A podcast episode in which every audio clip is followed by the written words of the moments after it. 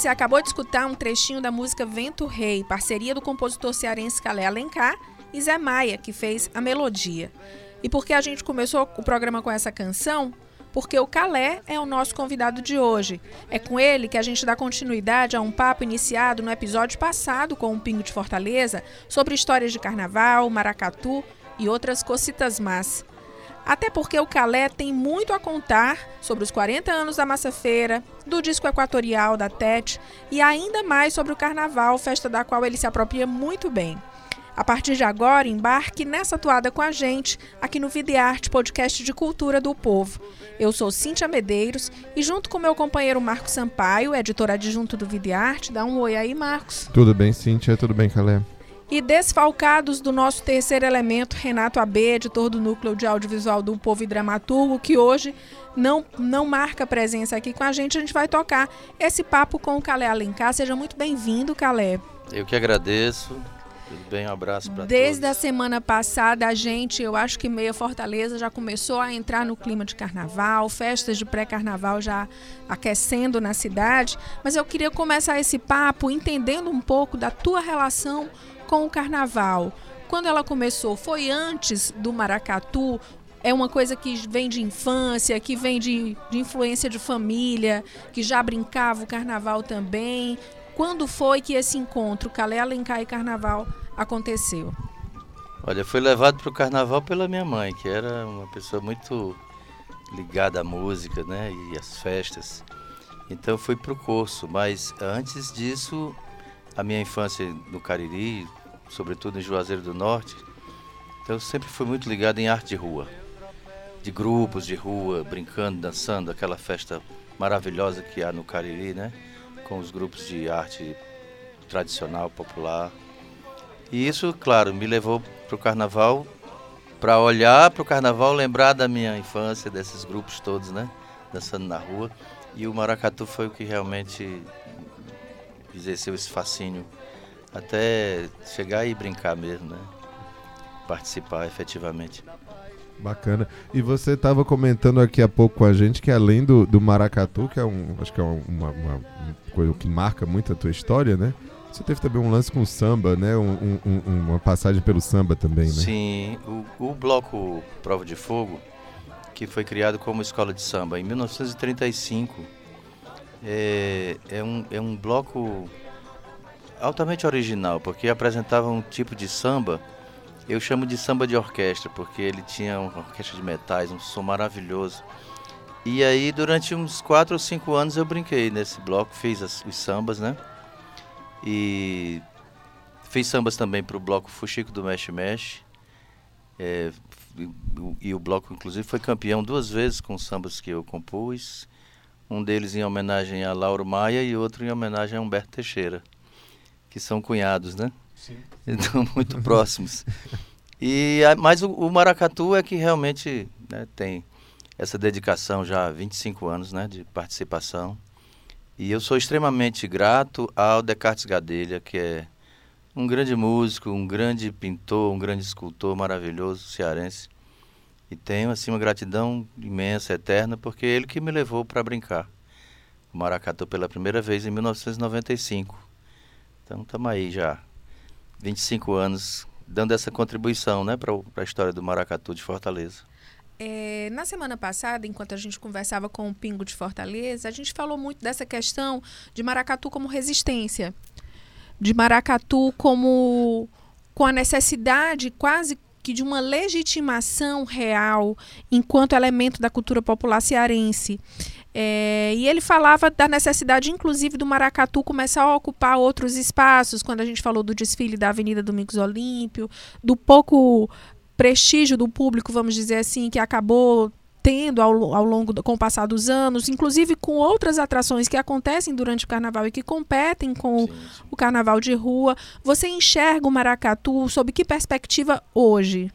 Olha, o, o Maracatu Nação Fortaleza, quando criamos, é, foi exatamente nessa perspectiva de ocupar outros espaços e dar essa visibilidade que não se consegue ter somente no período do carnaval, do desfile oficial, né? dessa festa que é organizada pela cidade, que a prefeitura organiza e tal. Então a gente tem é, ocupado espaço de várias maneiras, né? É, você estava falando da questão específica do carnaval. É, no pré-carnaval a gente apresenta um projeto que foi é, criado dentro do Maracatu Nação Fortaleza que se chama Batu Criolo. Então a gente tem feito um juntar o, o, o batuque do maracatu com um grupo de, de, de, um trio, um power trio, com guitarra, baixo e percussão, violão. E aí a gente apresenta música popular brasileira de várias épocas, né, de gerações distintas, dentro da rítmica do maracatu, para tirar também essa pecha de que o, o maracatu só pode apresentar uma coisa que seja tradicional ou uma música que sirva para o desfile, que seja uma música feita especificamente para esse fim, né? Então a gente coloca essa rítmica também numa outra perspectiva, de que a gente pode tocar uma música brasileira de várias épocas, de vários autores, inclusive canções super conhecidas do público, dentro dessa perspectiva rítmica. E isso tem feito assim é, muitas pessoas se aproximarem por essa questão da qualidade musical que a gente apresenta, né? Então é um, é, a gente geralmente faz um grupo assim de 30 percussionistas do maracatu, 30 batuqueiros, como a gente chama. E em cima disso a gente coloca uma base de música com com acompanhamento de guitarra, de contrabaixo, de percussão e eu, e eu geralmente faço também um, um, acompanhamento harmônico, né, com violão e isso tem dado um bom resultado. Então a gente apresenta isso de algum, modo três, quatro anos dentro do Calé, desse período do pré-carnaval. Isso seria uma tentativa de tornar o maracatu mais palatável para o público geral? E aí eu explico. O maracatu ele tem uma história linda, ele tem uma narrativa muito bonita, de uma festa uhum. bonita, de uma coroação. Mas eu acho que isso não é muito compreendido pelas pessoas, pelo menos as que, que se acostumaram a ver os desfiles de maracatu, com aquele toque mais solene, aquele, aquela coisa mais compassada, que é muito diferente, inclusive, do maracatu pernambucano. Né? Totalmente. Então, assim, essas alternativas que você está colocando, dos batuqueiros, de colocar uma base musical, é, é também uma tentativa de fisgar, vamos dizer assim, as pessoas, um público Sim, mais geral, para claro, ter essa compreensão claro. do maracatu? Para fazer com que as pessoas percebam que você não está ali apenas defendendo uma questão tradicional. Embora isso seja, como você falou aí, questão de resistência, né, de se afirmar uma questão de matriz cultural, isso também é importante. Que também não pode ser perdida, é. né? Mas há também uma leitura de que as, as culturas tradicionais elas não são estanques. Você pode também né, dosar e colocar outras informações, outras influências e, e, e, e contemporaneizar né, também essas informações e colocar isso para o público e fazer com que essas informações cheguem a um número maior de pessoas, né? Eu estava até me lembrando aqui a Cintia falando de, de, dois exemplos, dois exemplos bem óbvios, é verdade, de, de pessoas que levaram o maracatu para as massas. Um é o Ednardo, né? Sim. O Pavão Misterioso é um é, é um maracatu, anos, né? 70. Exatamente. E o Chico Sainz, o Chico Sainz citava maracatu e falava de maracatu, já é o maracatu pernambucano, né, que tem uma rítmica diferente. Mas ele fala várias músicas dele, ele fala em maracatu, meu maracatu pesa uma tonelada, é, é. vários, né? É o Chico, e maravilhoso. Tornaram hits da carreira dele, tá lá o maracatu é, marcando presença, né? É, no nosso caso, a gente tem, além do Ednardo, hum. nós temos, é, se você observar bem, primeiro disco do Fagner, hum. É, o Naná Vasconcelos falava muito disso. E quando ele tocava um maracatu cearense, ele, ele, ele tornava. É, era um maracatu mântrico, porque ele, ele tocava nesse sentido que você falou da, do toque mais, é, mais solene, né? É um é, maracatu gente, semana, mais compassado. Semana passada com o Pingo eu usei a palavra dolente e ele me corrigiu. Disse que preferia que não se usasse essa palavra é, dolente é, e sim solene, porque dolente remetia a uma dá dor. Dá margem a uma outra interpretação. Que o maracatu né? não, não quer passar. É, na verdade, nós estamos construindo essa história do nosso maracatu. Porque ao mesmo tempo em que nós estamos resistindo com essa cultura tradicional e também inventando novas fórmulas para que as pessoas se aproximem mais, nós estamos construindo a nossa história, porque há muito pouco registro histórico né, das, do Maracatu de Fortaleza, há poucos registros sonoros disso. Mas se você for olhar o que foi feito na década de 1940 como registro sonoro do nosso maracatu, a rítmica é, é como o maracatu solar, por exemplo, toca hoje. É um maracatu super envolvente, com uma rítmica super forte. Não é esse maracatu é, dolente, como Sim. você falou. É, a, claro que sem nenhuma intenção de, né, de não, colocar não, de essa, essa, essa questão do, da dor, né? porque é uma palavra que também parece um pouco com as coisas que se dão num compasso mais, é, mais lento, né? Sim. Então, eu, eu sempre vejo por aí. É, mas é, as raízes do nosso maracatu, as raízes musicais, rítmicas, elas apontam para um maracatu festeiro, um maracatu parece coco, coco de embolada, coco de beira de praia, né? É muito bonito. É interessantíssimo observar esse registro que foi feito em Fortaleza em 1943 por uma equipe chefiada por um etnomusicólogo, Luiz Heitor Corrêa de Azevedo, e esse registro hoje pertence à Universidade Federal do Rio de Janeiro.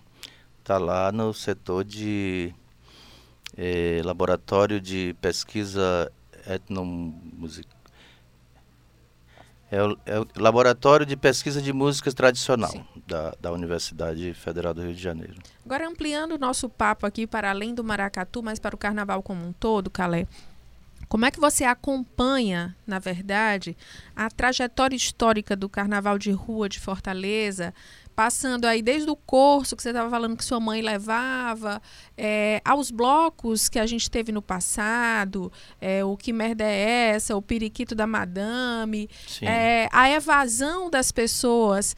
É, Esses blocos já faziam o pré-carnaval de Fortaleza, sim, né? Sim, Esses que você o Periquito cita. da Madame ainda existe, gente. Isso é muito, é muito é, famoso. O, o Jânio ainda né? existe, né?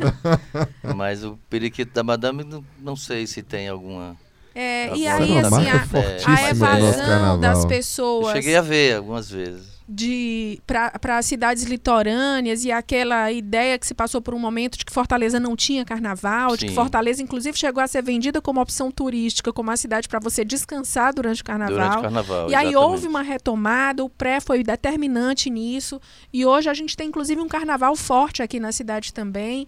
Mas você, enquanto uma pessoa que participa do processo, do ciclo carnavalesco, mas também como, como observador, é, como é que você percebe? É, você acha que, que, o carnaval ele tem tido um caminho bem, bem elaborado, com passos assim realmente cadenciados, para a gente usar um termo Sim. de carnaval, né, da, da história de Fortaleza?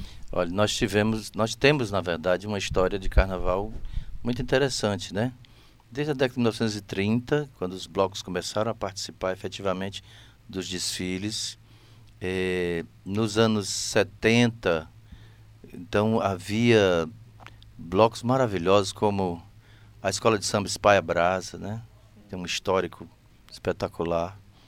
É, eu, até uma informação, eu, eu, cheguei a produzir um livro escrito por um jornalista chamado Sérgio Pires, nós, na, na época em que estava na, na Federação das, das Agremiações Carnavalescas, é, que é a história da Espaia Brasa, interessantíssimo a esse registro.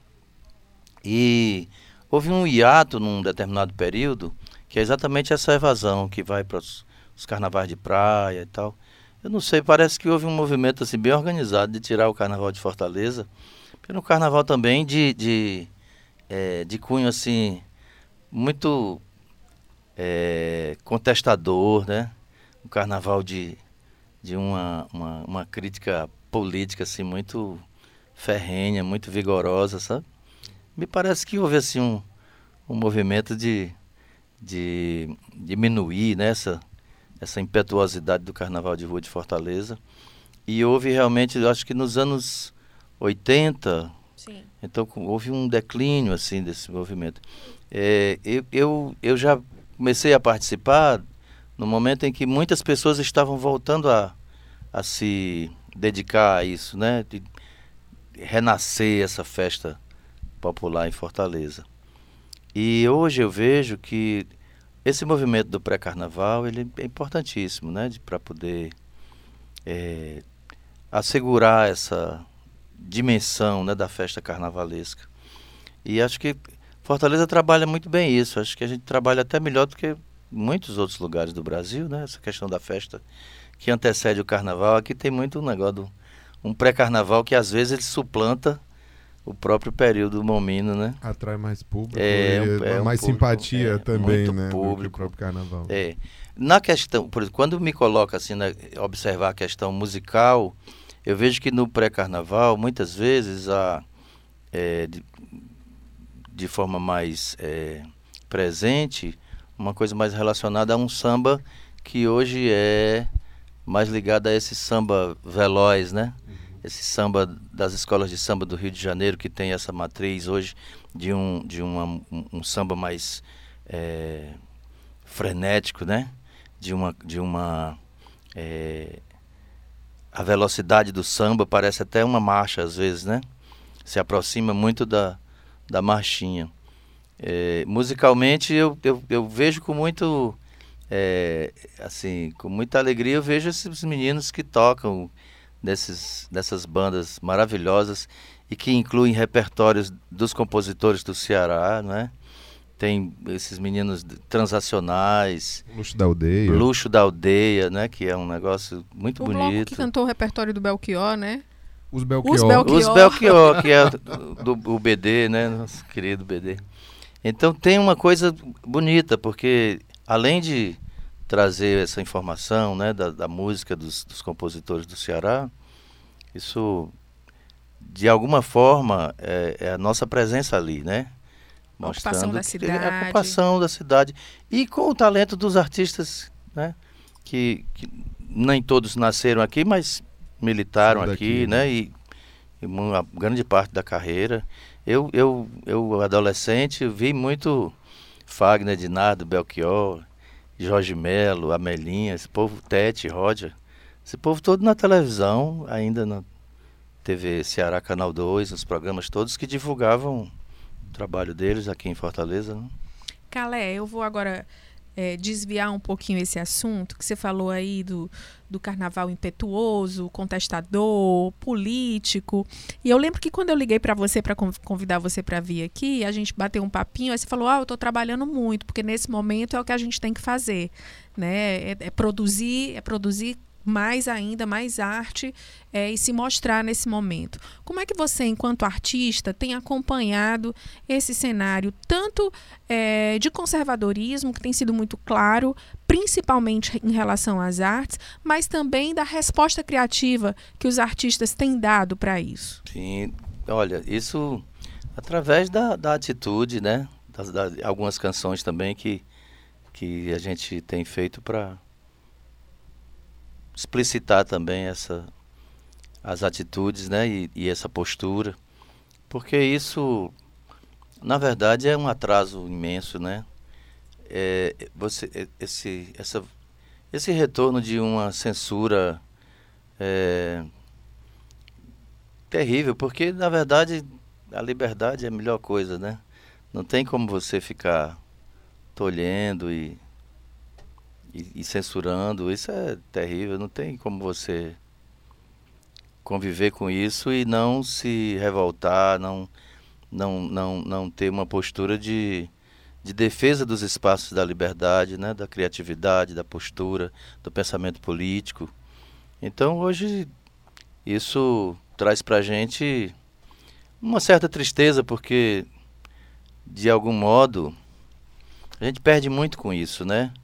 Eu acho que tivemos um, um, um, período no Brasil em que a gente acreditava muito que cada dia a gente ia ter coisas melhores e que as, as coisas podiam melhorar num nível de que havia boa vontade de se trabalhar isso, né?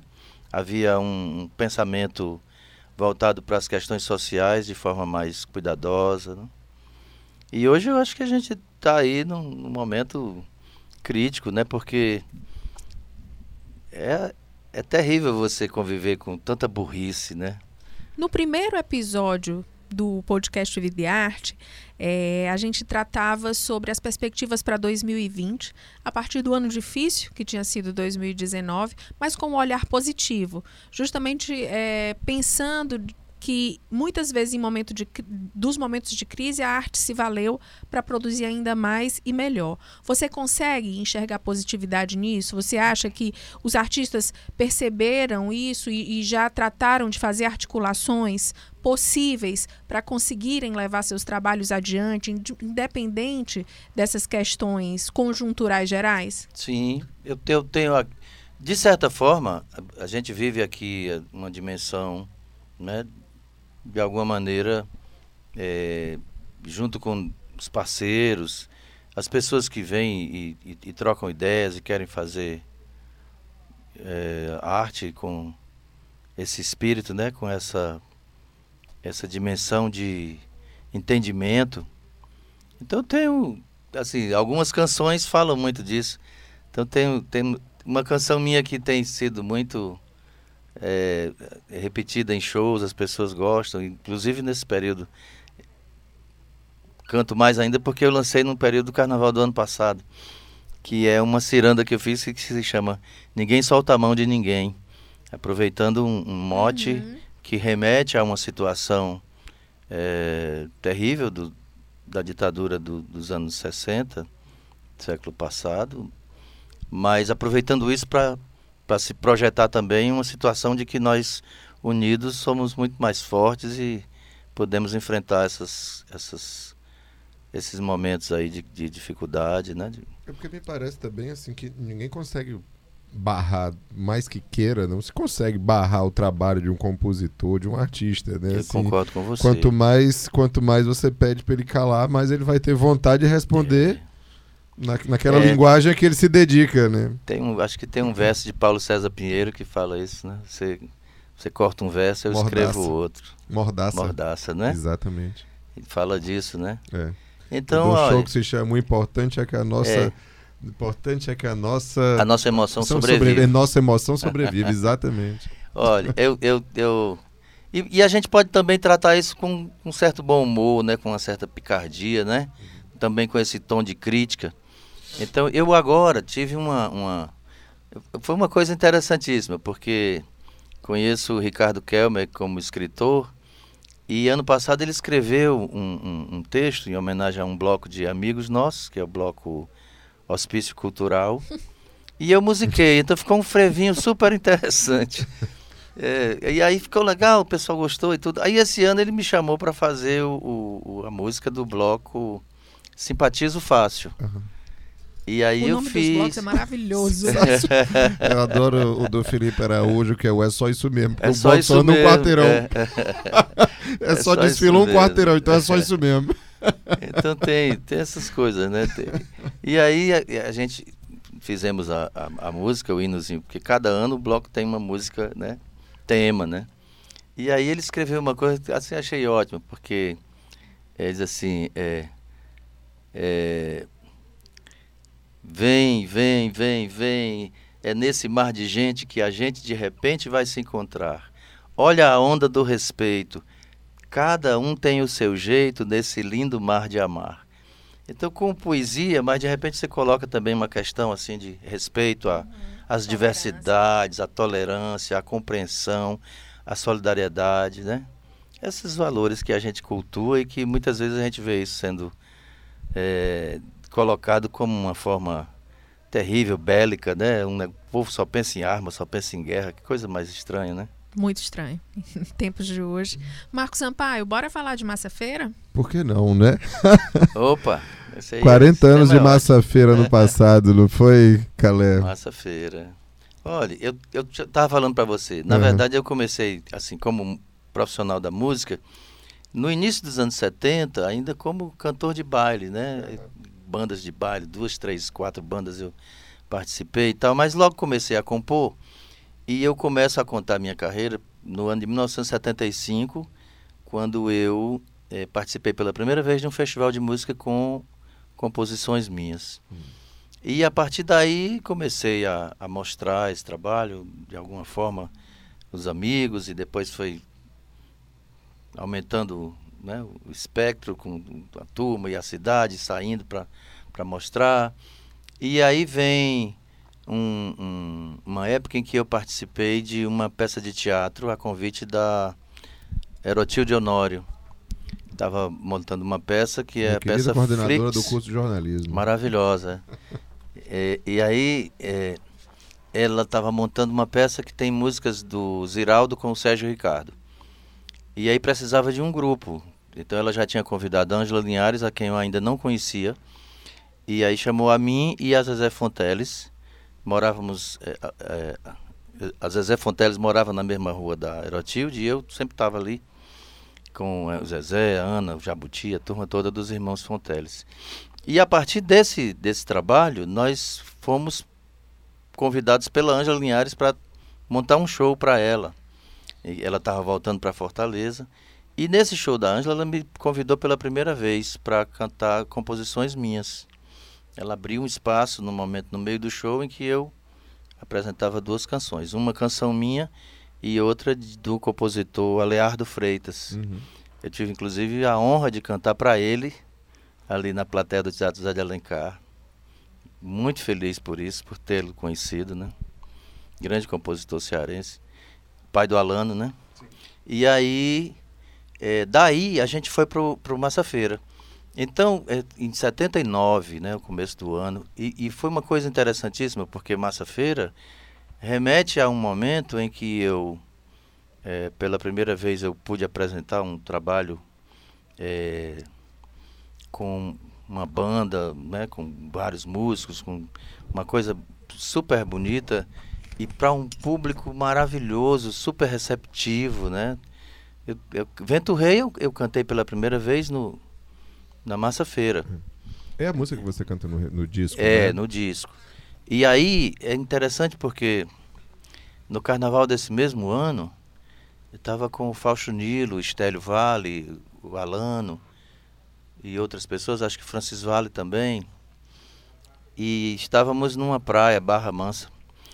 E a gente tinha começado a compor Equatorial. E fomos fazendo um pedaço aqui ali e tal e de repente eu fiz uma melodia para mandei para o Fausto. Quando cheguei no Rio de Janeiro para gravar o Massa Feira, e ele me viu logo o primeiro, segundo dia que eu tinha chegado e me deu essa notícia de que a Tete já tinha gravado. Ele disse, olha, ela gravou e amanhã ela vai botar a voz e você vai para o estúdio. Eu não acreditava de tanta coisa assim, numa hora só, né? Uma hora para outra. Nossa, que maravilha. E, fui, e foi muito bonito, porque a Massa Feira realmente me deu a oportunidade de participar do primeiro disco.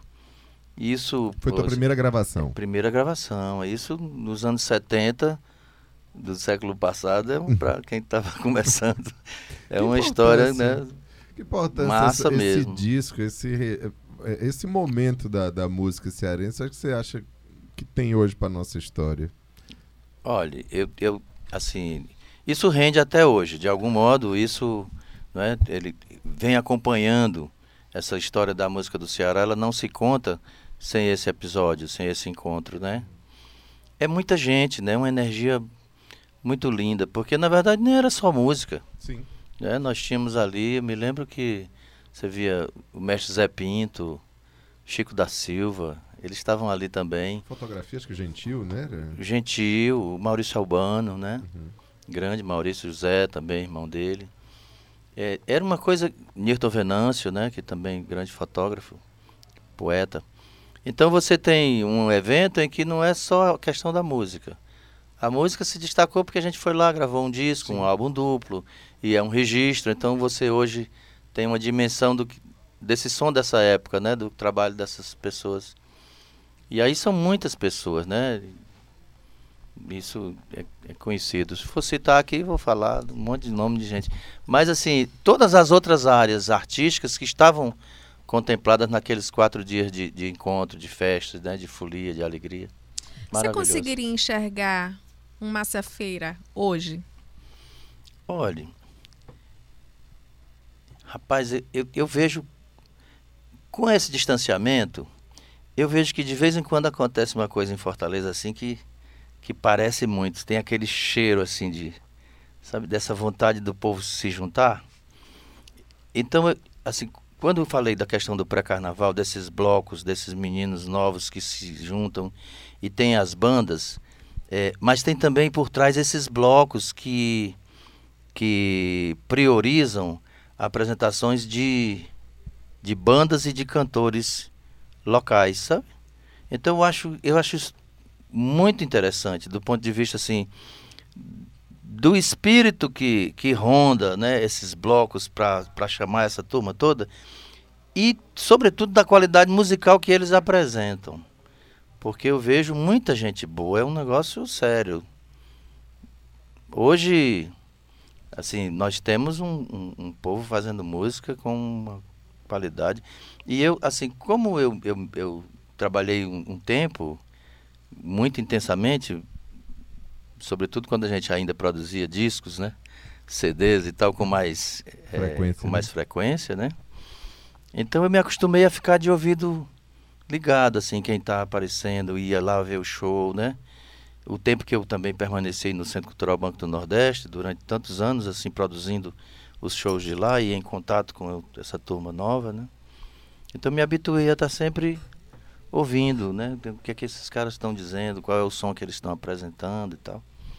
E, e, e vou ver, de vez em quando vou, vou lá para conferir.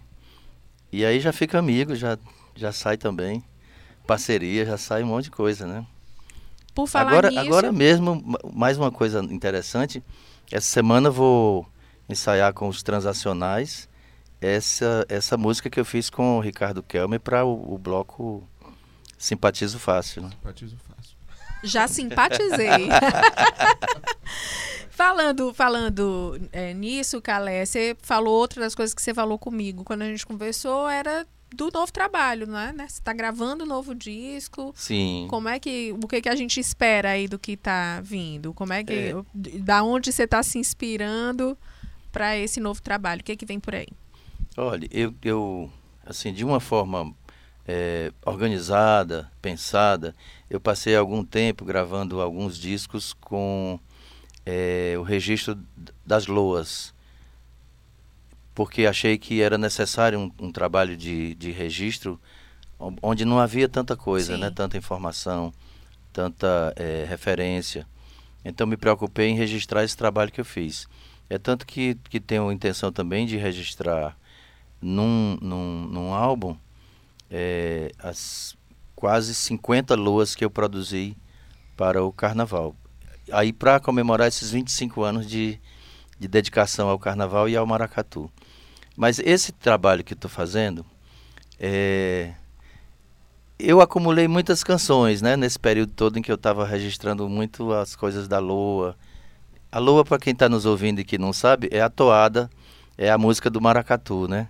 Então, quer dizer, toca aí um maracatu. Na verdade, você vai tocar uma loa. Uma loa você vai apresentar uma loa do maracatu. É como você não cantar um afoxé, né? Você vai cantar um ijexá. É a mesma coisa, né? Você vai cantar uma loa e não um maracatu. Então, é, a, são muitas canções. E aí eu me dei conta também que tinha um monte de canção é, não minhas que eu, que eu também queria cantar, porque eu canto de um jeito muito meu, né? De uma forma de interpretar muito particular. Aí eu imaginei, então tô, tô gravando, assim, também sem, sem muita pressa, não há assim nenhum é, um, uma data, não, nada, nada que me, me faça apressar esse trabalho, mas estou registrando. É, seriam duas faces de um trabalho onde eu apresento é, canções como autor e canções como intérprete. O que, que você pretende interpretar nesse, no, no disco de intérprete? Disse de intérprete, Fausto Dilo, Evaldo Gouveia, Reginaldo Rossi. Legal. Não é? Nelson Cavaquinho também.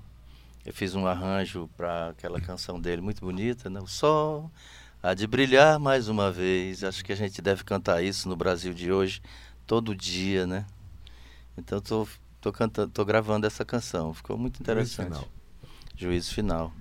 Então tem essas coisas, né? Tem e tem umas coisas também que, que vão lá na minha memória do Cariri, né? Lá na banda Cabaçal dos Irmãos Aniceto, no reizado do mestre Aldenir Calor, né? Uhum. no, no coco da batateira, nessas coisas que, que ainda estão nesse na minha disco. memória, um pouco disso, né?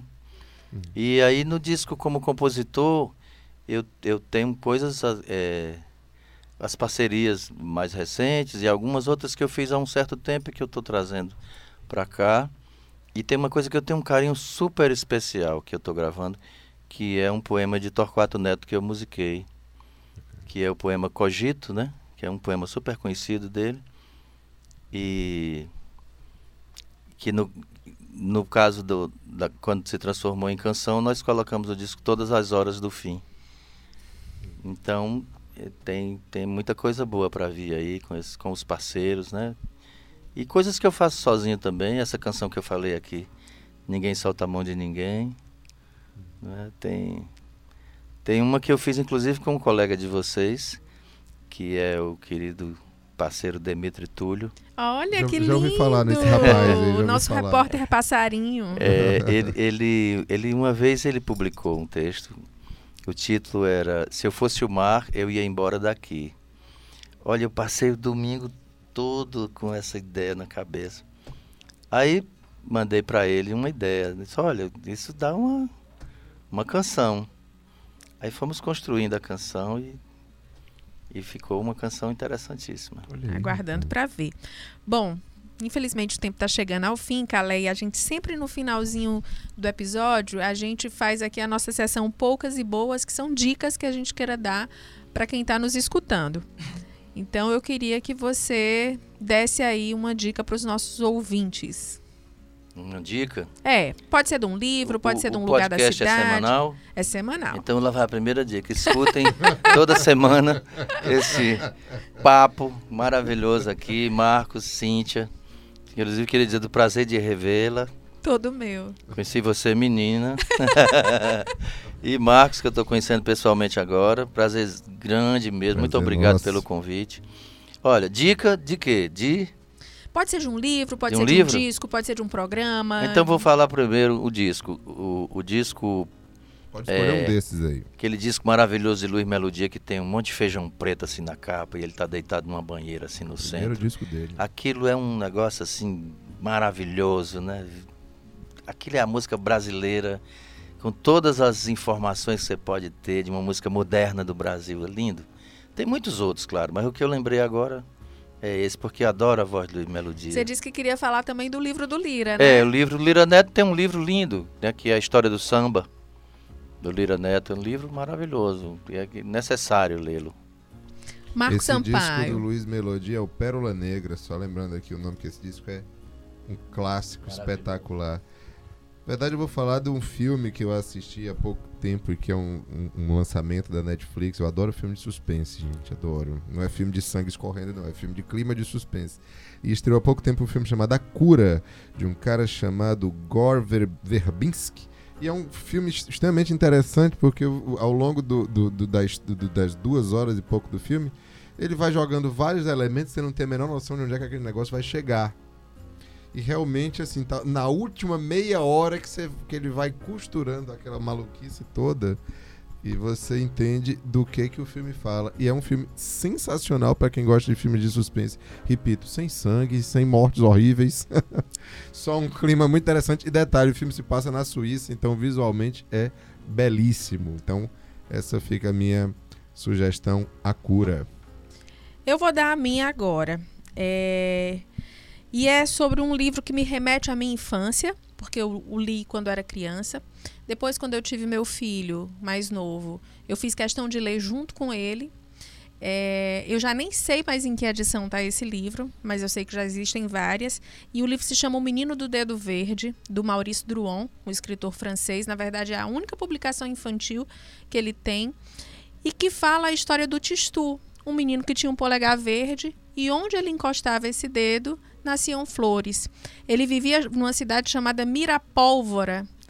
E com o dedo verde dele, ele conseguiu mudar muitas realidades naquela cidade relativas ao sistema carcerário, a pobreza. Então é um livro infantil, mas ele trata de questões tão complexas, de uma forma tão simples. E eu acho que no mundo que a gente está vivendo hoje, o que a gente está precisando muito é de flor, de delicadeza, de acabar com essa guerra louca que está tomando conta do mundo aí, que está assustando todo mundo para na verdade a gente trocar flores ao invés de armas, não é? Então a minha dica é essa, Maurício Druon, o menino do dedo verde. Recomendo demais a leitura. Quem estudou no 7 de setembro conhece muito bem esse título aí, viu? Quem esteve na lista, na lista do, da ficha de leitura durante muitos anos. Bom, e a outra dica é para você não esquecer de acompanhar o Videarte nas nossas várias plataformas, no caderno impresso, que vem no Jornal o Povo, no portal o Povo Online, no Instagram, você bota lá, arroba Videarte o Povo, na Rádio Povo CBN nas manhãs de sábado e na Rádio Nova Brasil nas noites de domingo, com o programa apresentado pelo Marco Sampaio. A gente vai ficando por aqui. Calé, muitíssimo obrigada pela sua presença. Foi um prazer muito grande recebê-lo aqui. Eu que agradeço. Um abraço grande. Vida longa ao podcast. Sucesso para todos nós. Marco Sampaio, obrigada mais uma vez pela parceria. Muitíssimo obrigado, minha querida. Obrigado. Foi um grande prazer falar com você. É a primeira vez que a gente conversa de fato, né, Calé? Foi um grande prazer lhe conhecer. Prazer meu. Renato AB, sentimos muito a sua falta nesse papo hoje. Volta Renato AB. Volta Vamos Renato AB, hashtag. hashtag. Vamos ficando por aqui. Lembre-se de acompanhar o Videarte, podcast de cultura do povo em todas as plataformas digitais, Spotify, Deezer, Spreaker e também no povo.com.br barra podcasts. Podcast Videarte tem a apresentação de Cíntia Medeiros, Marcos Sampaio e Renato AB, que só hoje não esteve aqui. Esse episódio teve produção de Marcos Sampaio e Cíntia Medeiros, áudio e edição de Mariana Vieira, estratégia de podcast de João Vitor Duma e semana que vem a gente tem um novo encontro. Até lá. Até lá.